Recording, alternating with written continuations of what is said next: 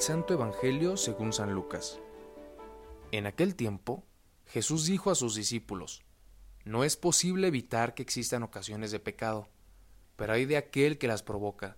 Más le valdría ser arrojado al mar con una piedra de molino sujeta al cuello, que ser ocasión de pecado para la gente sencilla. Tengan pues cuidado.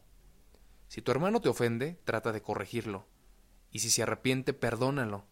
Y si te ofende siete veces al día, y siete veces viene a ti para decirte que se arrepiente, perdónalo.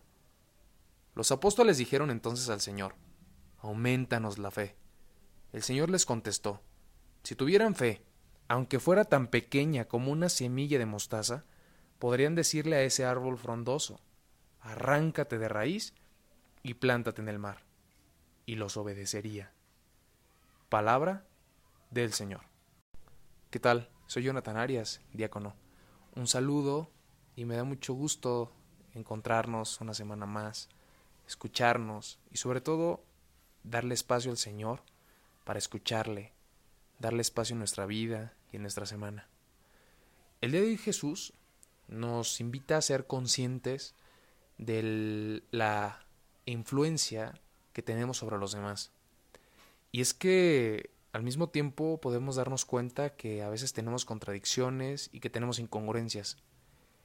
Y a veces necesitamos también atrevernos a nombrarlas y a reconocerlas para pedir perdón por ellas, para pedirle perdón a los demás por estos errores, por estas inconsistencias nuestras.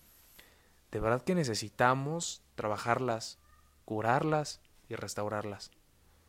No al contrario, no tratar de que con nuestras actitudes escandalicemos, aumentemos los chismes o los escándalos y que no tratemos de herir a los demás, que no profundicemos la herida ni la hagamos más grande. Necesitamos pedirle al Espíritu de Jesús que trabaje en nosotros. Necesitamos dejarnos transformar por el amor y no solo cuidar nuestra apariencia o lo que alcanzan a ver los demás, sino necesariamente el corazón, lo íntimo, lo interno. Necesitamos reconocer y ver otra vez nuestra historia, darnos cuenta de la necesidad de ser restaurados. Y eso le pedimos al Señor, que aumente la fe en nosotros para creer que su amor puede transformarnos. Señor, queremos influir en los demás con fe y misericordia. Esto fue Jesús para Milenios. Hasta pronto.